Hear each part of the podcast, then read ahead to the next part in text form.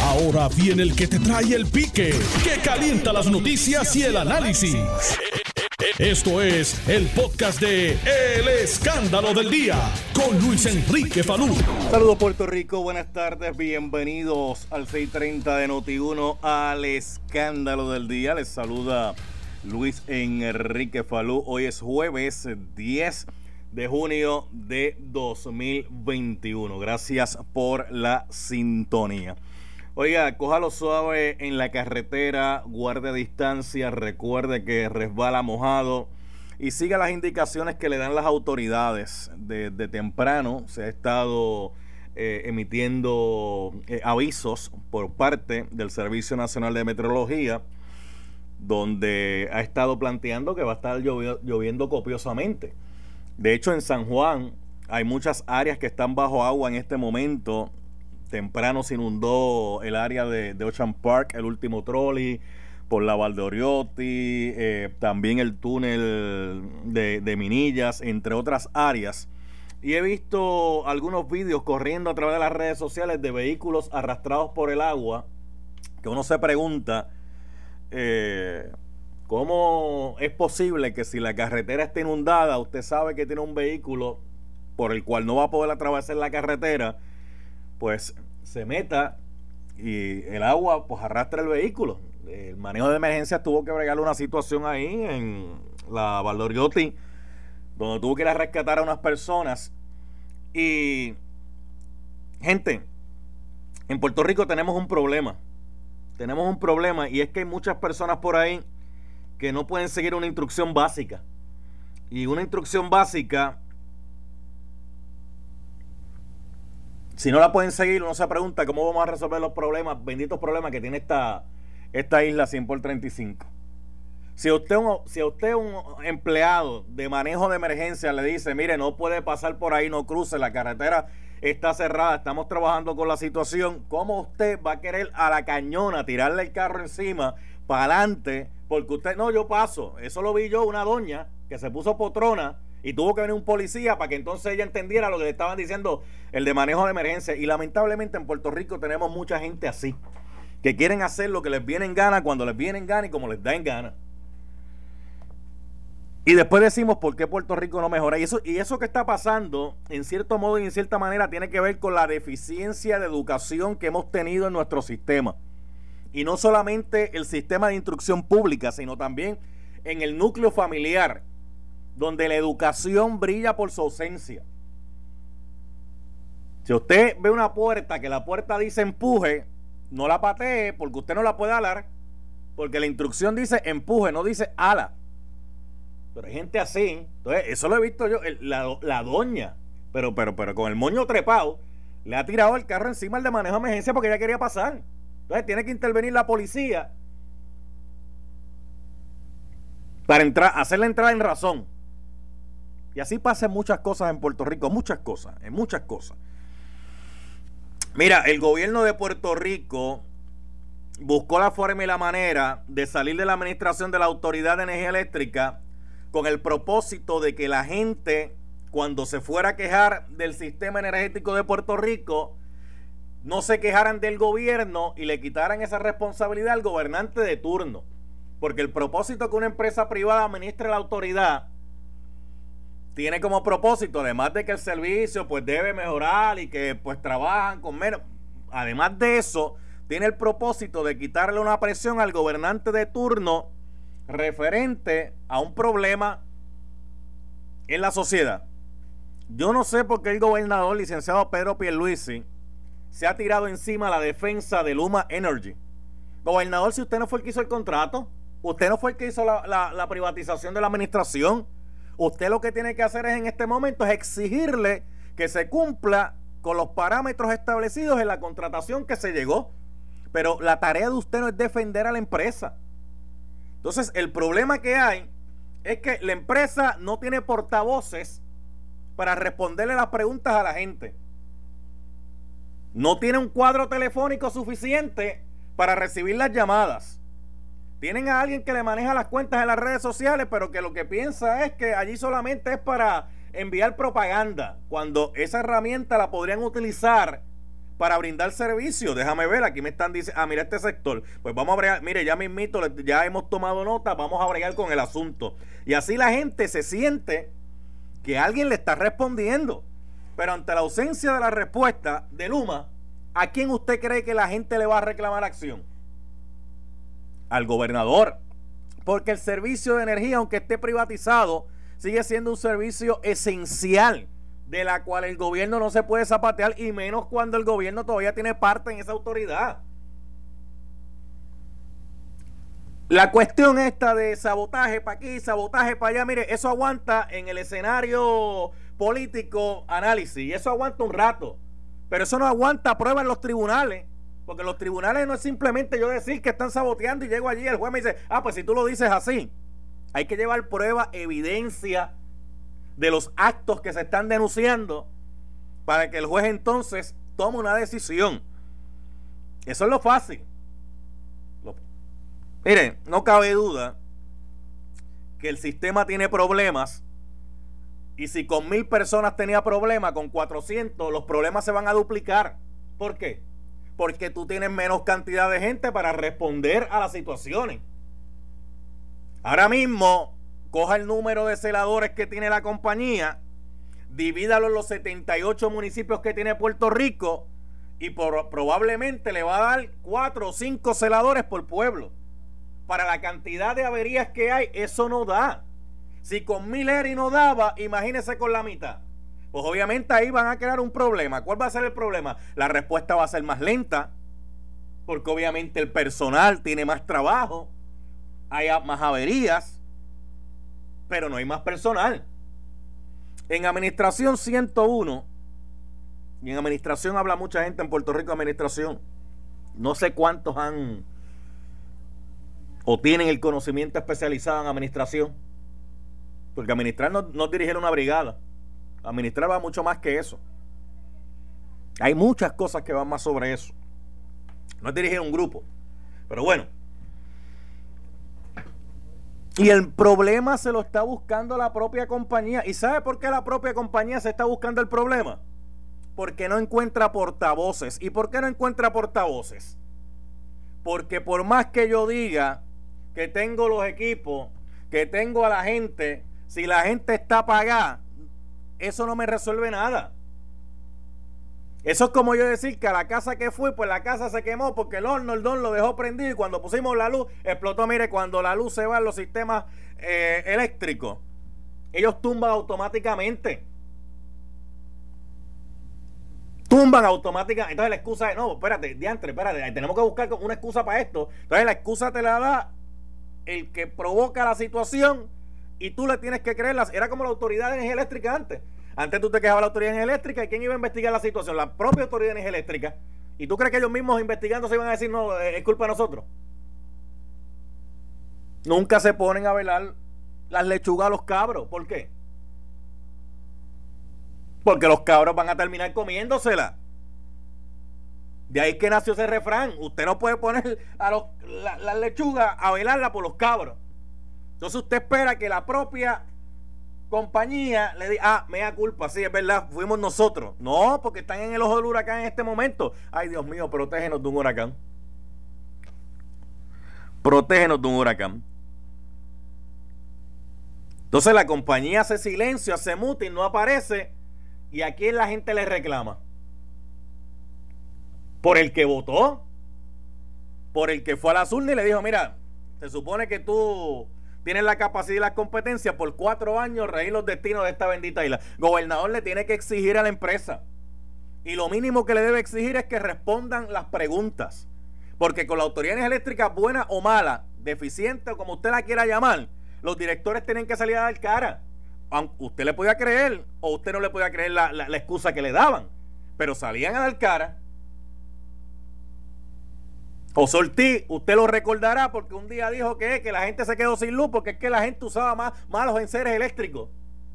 o sea, usted recuerda, usted recuerda a José Ortiz por eso. Ah, pero tuvo que hablar para decirlo. ¿Te acuerdas cuando él dijo, no, lo que pasa es que la gente se está quedando sin luz porque es que la gente está usando malos enseres eléctricos? ¿Y para qué rayo tú compras los enseres eléctricos? ¿Te acuerdas? Usted se podrá quejar de Jorge Rodríguez, aquel de los famosos eh, caracolitos o los animalitos en el contador. ¿Tú recuerdas aquello, verdad? Usted se podrá quejar de Jorge Rodríguez, pero él tuvo que salir públicamente a decirle ese disparate de que era que los animalitos en el contador hacía que corriera más. Usted recordará a muchos directores de energía eléctrica como estos Rosario cuando apagaron supuestamente la autoridad en un momento dado, la apagaron para protegerle y después no encontraban el switch para prenderla otra vez. ¿Tú te acuerdas de eso? En una conferencia de prensa citó a todo el mundo, no, lo que pasa es que nosotros decidimos tumbar el sistema para protegerlo, porque eh, es mejor protegerlo y cuando pase la situación climatológica, pues lo prendemos y ya. Y así evitamos daños mayores. Y después no aparecía el que tenía que prender el dichoso switch. Pero estaban expuestos a dar explicaciones.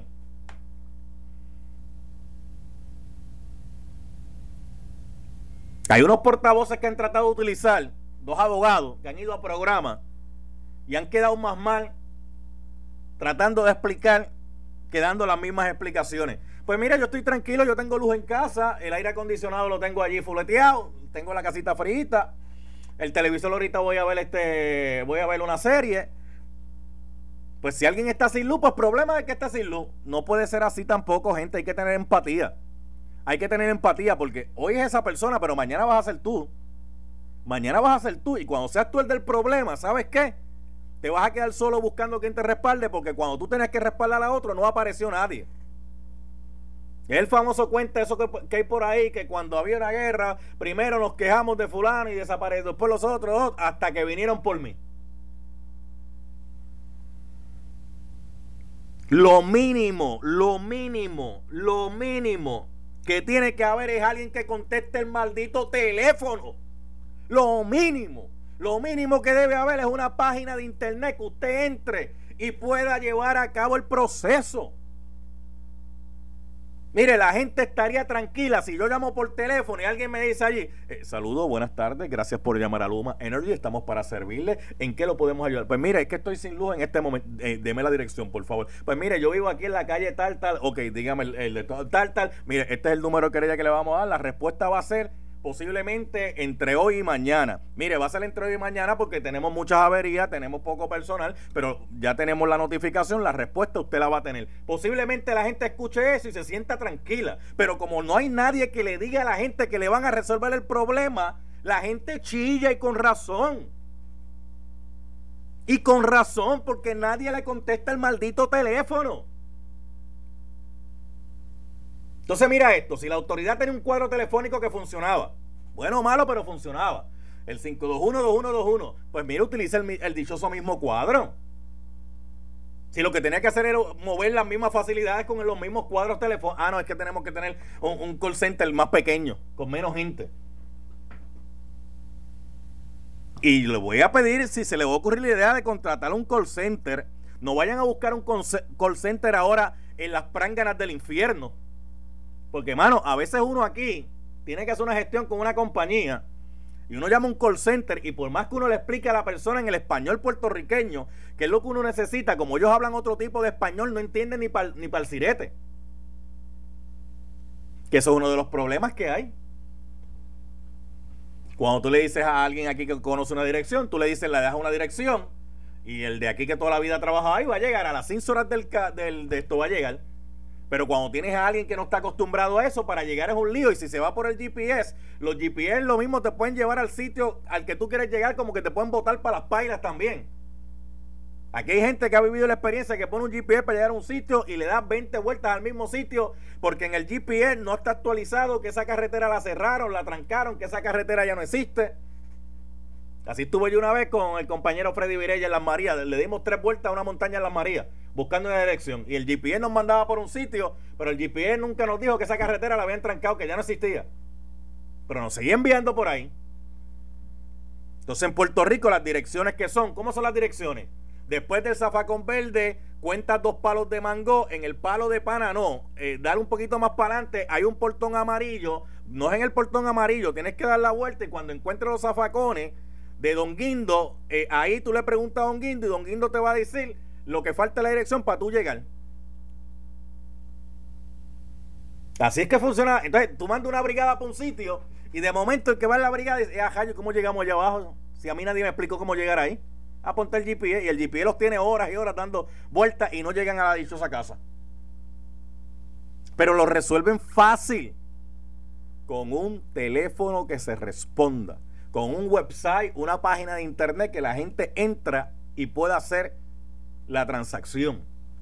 Y eso no es una ciencia. Mira, si tienen problema con un website, tienen problema con un cuadro telefónico, llamen al secretario de Hacienda. Paquito va allí y le monta un cuadro rápido y le monta una página internet rápido.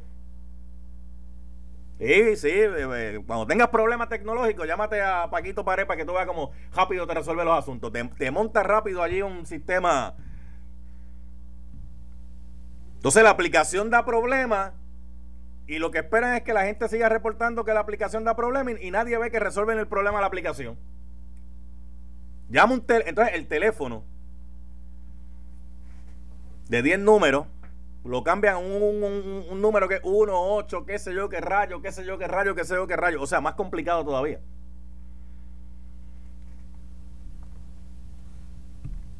Pues no se quejen. Pues no se quejen. Porque los que dijeron que estaban listos fueron ustedes, no fue más nadie.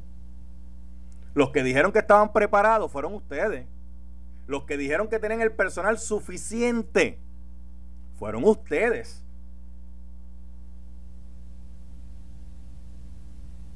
Pero eso fueron palabras. Los hechos están demostrando otra cosa. Los hechos están demostrando otra cosa. Y nadie se va a quejar de la luz mientras tenga la luz, ¿sabe? Es más, el que tiene la luz lo que se, está quejando es que haya gente que no tiene la luz que se esté quejando. Es más, hay gente que está, ah, pero ¿cómo tú quieres que resuelvas un problema que lleva 800 años de la noche a la mañana? No, no es que me resuelvas el problema que lleva 800 años de la noche a la mañana. Pero no es resolver el problema trayendo otro problema igual. Porque entonces nunca resolví el problema. Porque si yo cambié lo que estaba porque era malo, porque no servía, porque eran una patata, porque lo que hacían eran jorobar la paciencia, yo no puedo traer a otros a hacer lo mismo. Porque eso sería hipocresía. Entonces le justifico a uno lo que no le justificaba al otro y viceversa. Bueno, Puerto Rico, Puerto Rico es un país de hipocresía. Puerto Rico es un país de hipocresía, triste y lamentablemente. Eh, se estila mucho la hipocresía aquí. Y lo vemos en los cambios de gobierno constante que hay, cómo se critica algo si la administración que está en la otra y cómo se justifica si la administración que está es la mía.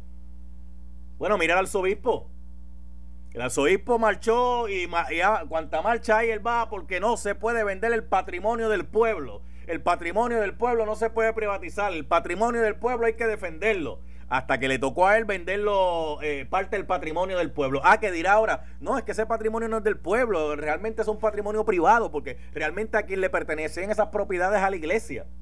Sí, utilizar esa excusa. Pues no, lo que pasa es que ese patrimonio no, no, era patrimonio del pueblo. Esas edificaciones históricas realmente nunca le pertenecieron al pueblo. Son propiedades de la iglesia y la iglesia tomó la determinación de salir de ella.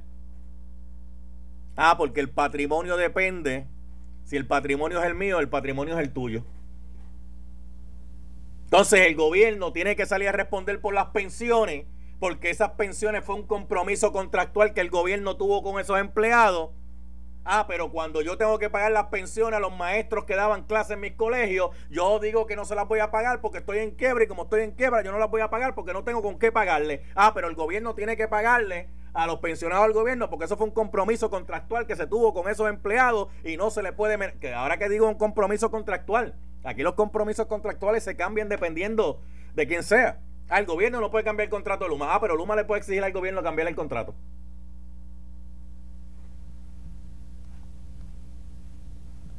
Entonces hay gente en Puerto Rico que habla por las dos esquinas de la boca. Hoy le justifican una cosa y mañana se la critican dependiendo quién rayo esté en fortaleza en ese momento.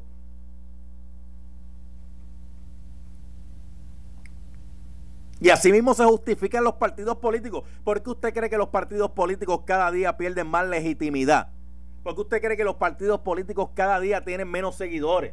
Porque usted cree que ya la gente no se moviliza como antes a legitimar el poder de alguien. Porque usted cree que en estas pasadas elecciones los resultados que salieron salieron de la forma eh, pluralista que salieron, que nadie puede cantar una mayoría aquí. Porque usted cree porque la gente ha perdido la fe. La gente ha perdido la fe en legitimar a alguien que hoy me dice una cosa y mañana me dice otra con una tranquilidad pasmosa. Pasmo, una tranquilidad pasmosa, una cosa... Mire hoy, hoy se habla de que el gobernador firmó el proyecto que se llama de retiro digno, porque no se le pueden tocar las pensiones a los retirados, porque pues se llegó, ese fue el acuerdo con esa gente y que cuando llegara su hora de retiro iban a tener su retiro ahí. Ese fue el acuerdo que el Estado llegó con ellos cuando firmó para que fueran empleados. Tú me trabajas tantos años y a los tantos años tú te vas a retirar. Y tú pagaste una parte, nosotros pagamos otra parte. Esa va a ser tu compensación por haberte sacrificado por el pueblo de Puerto Rico. Usted sabe que con los cambios de muñequitos, pues la Junta de Supervisión Fiscal ha establecido que, papá, tienes que decirme dónde van a salir los chavos. Y si eso no está aquí, Nacaril del Oriente. Ah, pero jugando política 101 el librito, se saca el librito y yo digo, yo lo aprobé. Yo estoy defendiendo a los pensionados. Yo aprobé ese proyecto porque eso es lo que va. Cuando la Junta de Supervisión Fiscal levante repares o diga que no, ¿cuál será el argumento? Ah, yo me atreví, yo lo firmé, yo le quería, eh, yo quería garantizarle a mis pensionados eso. No fui yo, la culpa no es mía. La culpa es de la Junta de Supervisión Fiscal que me dijo que no lo hiciera, pero yo lo hice y, al final del camino ellos no quieren eso. Ah, pues la culpa es de ellos, no es mía. Qué mala es la Junta. Y así seguimos repartiendo responsabilidades para, para el otro, para el otro. Y la gente empieza a hacer coro, a hacer coro, a hacer coro. Y sabe lo que pasa cuando hacemos coro, ¿verdad? Sin buscar y escudriñar. Tenemos el mismo resultado. Mira, vamos a hacer la pausa. Voy a venir ahí con un par de invitaditos chéveres ahora y vamos a coger un par de llamaditas también. Regresamos en breve. Estás escuchando el podcast de Noti1. El escándalo del día con Luis Enrique Falú. ¿Tú sabes, que cuando, tú sabes que cuando llueve en Puerto Rico la gente le gusta comer sopa. A otros no, pero la mayoría de la gente le gusta comer. ¿Y, la gente, ¿y por qué cuando llueve la gente come sopa? Oiga, porque están buscando calentarse un poquito, ¿verdad? Calentar el sistema. Tú, a ti te gustan con mucho jamón. Mucho jamón. Hay gente que le gusta de salchichón eh, pero espérate, Nelson, déjame hablar. Porque eh, él, dice jamón y papa. Está bien, pero hay gente que le gusta de salchichón. Hay gente que le gusta de pollo, de todas las presas de pollo. Otros no, otros son pechuguitas de pollo. A mí con todas las presas de pollo no me gusta, con una pechuguita de pollo.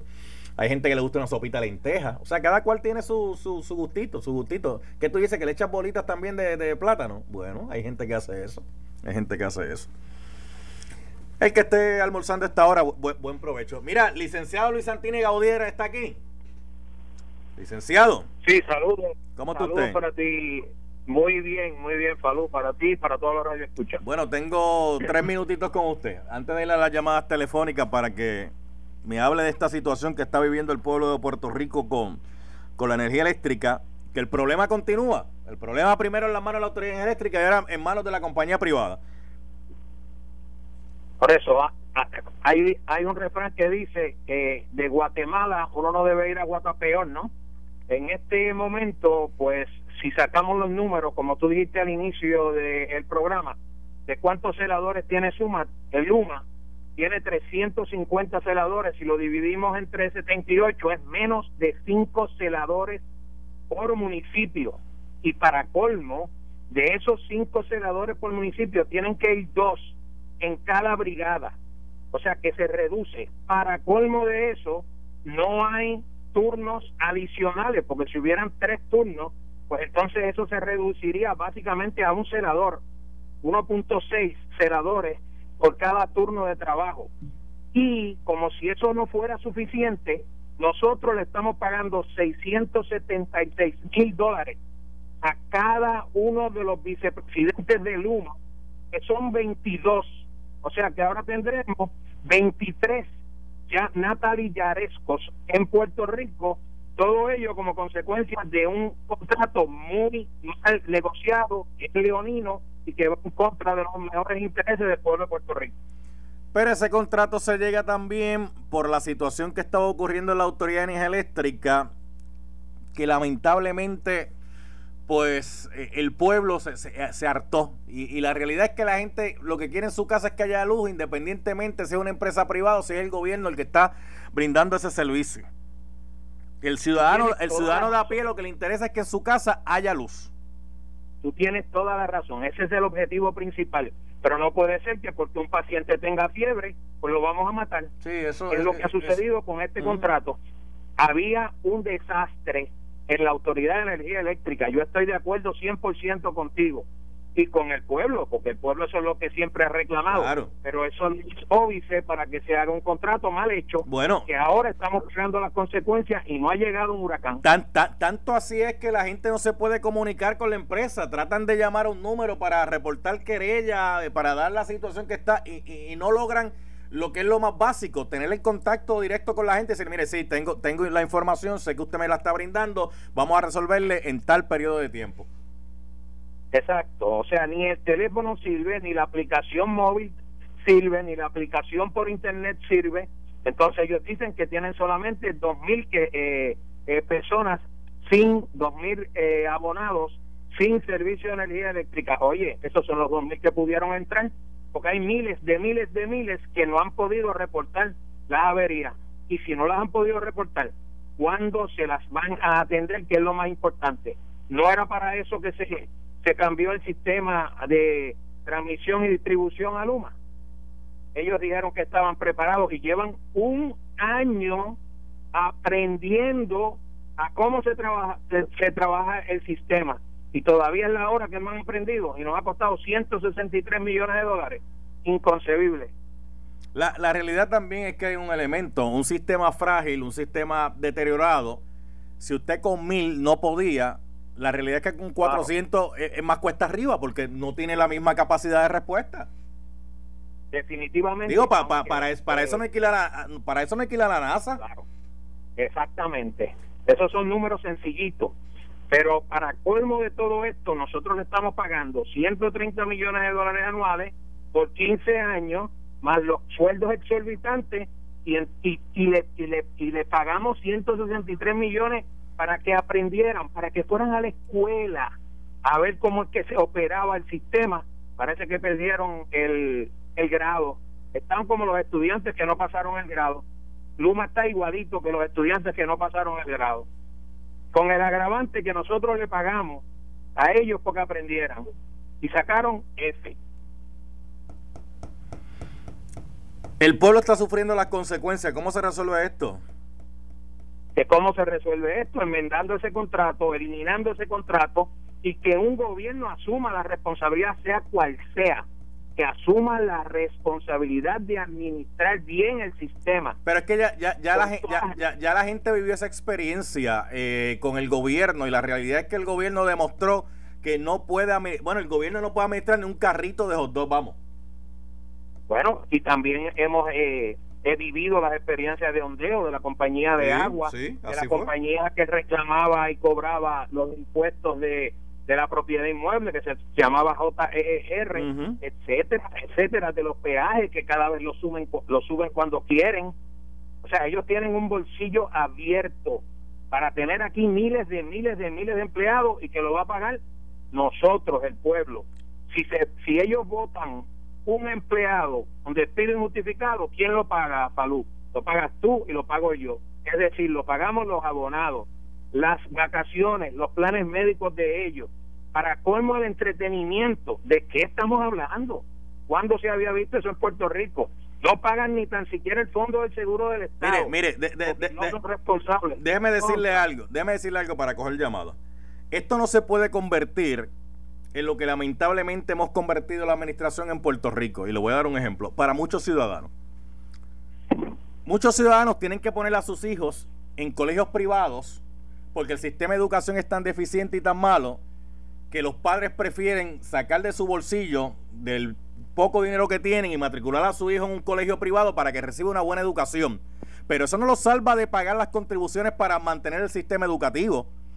Aquí, hay, gente, aquí hay gente que ha tenido que pagar un plan médico privado porque no, no cualifican para el del gobierno y no quieren el del gobierno porque a, la, a la hora de la verdad dice, mira, no me resuelve igual, pues yo voy a pagar un plan médico privado, pero eso no los exime de pagar contribuciones para que se mantenga el plan de, del gobierno del gobierno del gobierno eh, funcionando. Entonces, aquí no podemos no podemos llegar ahora que yo voy a tener que pagar la deuda de la autoridad eléctrica, voy a tener que pagar la empresa privada, pero a la misma vez voy a tener que buscar de donde no tengo para buscar un sistema alterno para yo garantizarme la luz en casa.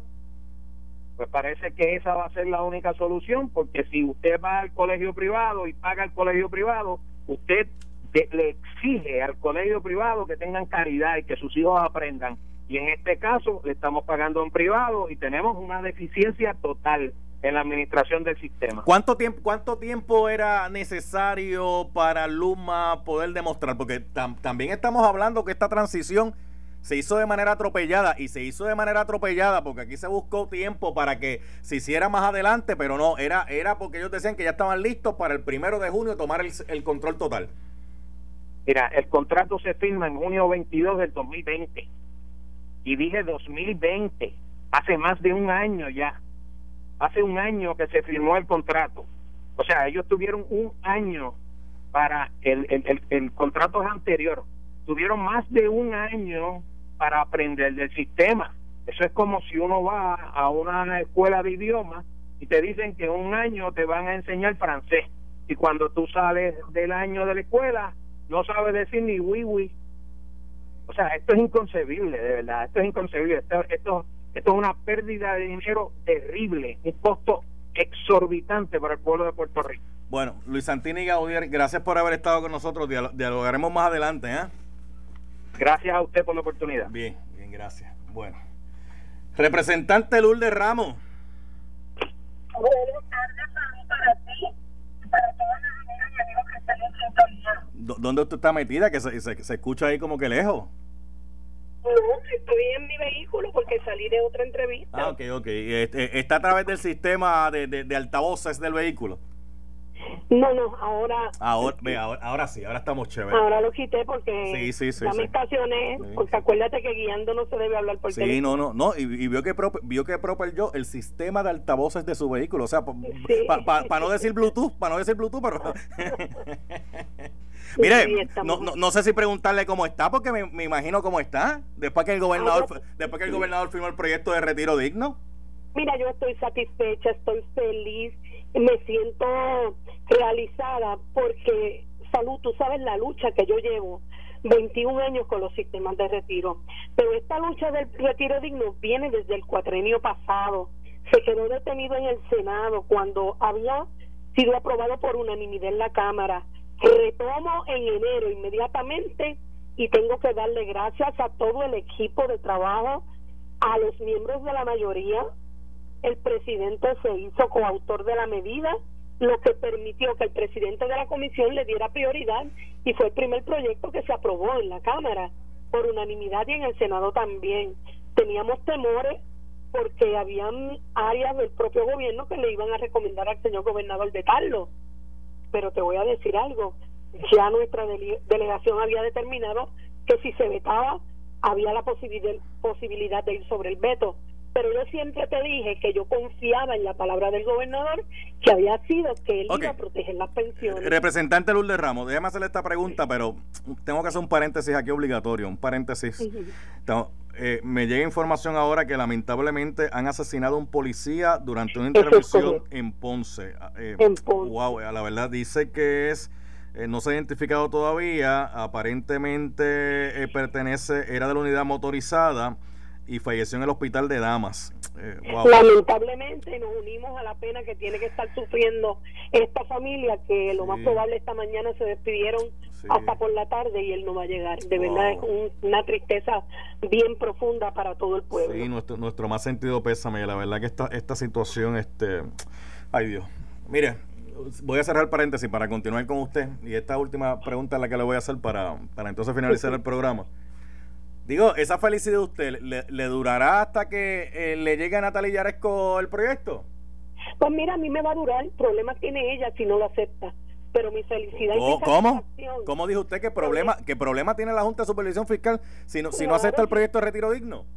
Claro, porque la ley promesa en ningún en ningún lugar dice que ellos van a legislar. Nosotros legislamos. Acuérdate de aquello que dijeron, ellos pueden mover los muebles, pero ellos no pueden hacer nada más. Ah, llegamos a los tribunales, yo no tengo problema, salud, pero ya los pensionados han pagado sobre un 30% esto cuando le descontaron su aguinaldo de Navidad, su plan médico, el, el costo de vida que no se le da eh, el aumento hace más de 8 o 10 años. O sea, ya ellos han pagado el precio. No me digas tú a mí que yo tengo que soportar que ella se gane 650 mil dólares y que venga a tratar de cuadrar la deuda del país con un pensionado que se gana 1.500. No lo voy a aceptar y pago y asumo mi responsabilidad hasta las últimas consecuencias y tengo un pueblo detrás de mí. ¿Y sabes cuál es la satisfacción mayor, eh, Falú? Que yo logré el consenso de 17 organizaciones sindicales, que los invité, se sentaron a la mesa conmigo, hicimos el proyecto juntos y juntos logramos ese éxito.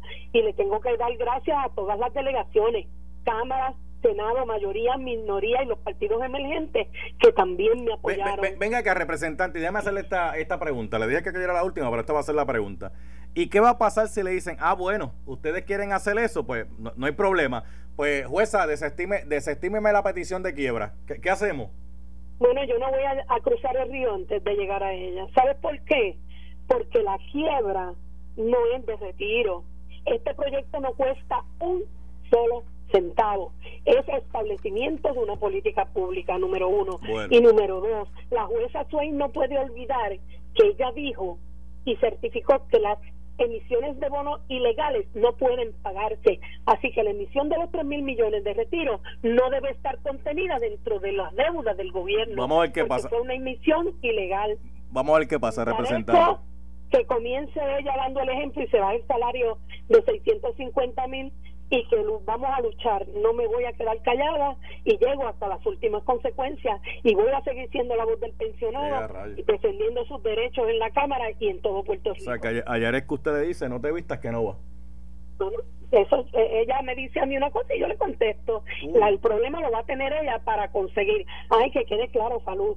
Si el plan de ajuste que tiene que venir a la legislatura, porque vuelvo y te repito, ellos no pueden legislar, contiene la disminución de las pensiones no será aprobado. Vamos a ver qué pasa, representante Lourdes Ramos. muchas gracias, representante. Gracias y continúo celebrando porque es un triunfo. Bueno, gracias, gracias, representante Lourdes Ramos. Eh, esto fue el podcast de Noti1630, el escándalo del día con Luis Enrique Falú.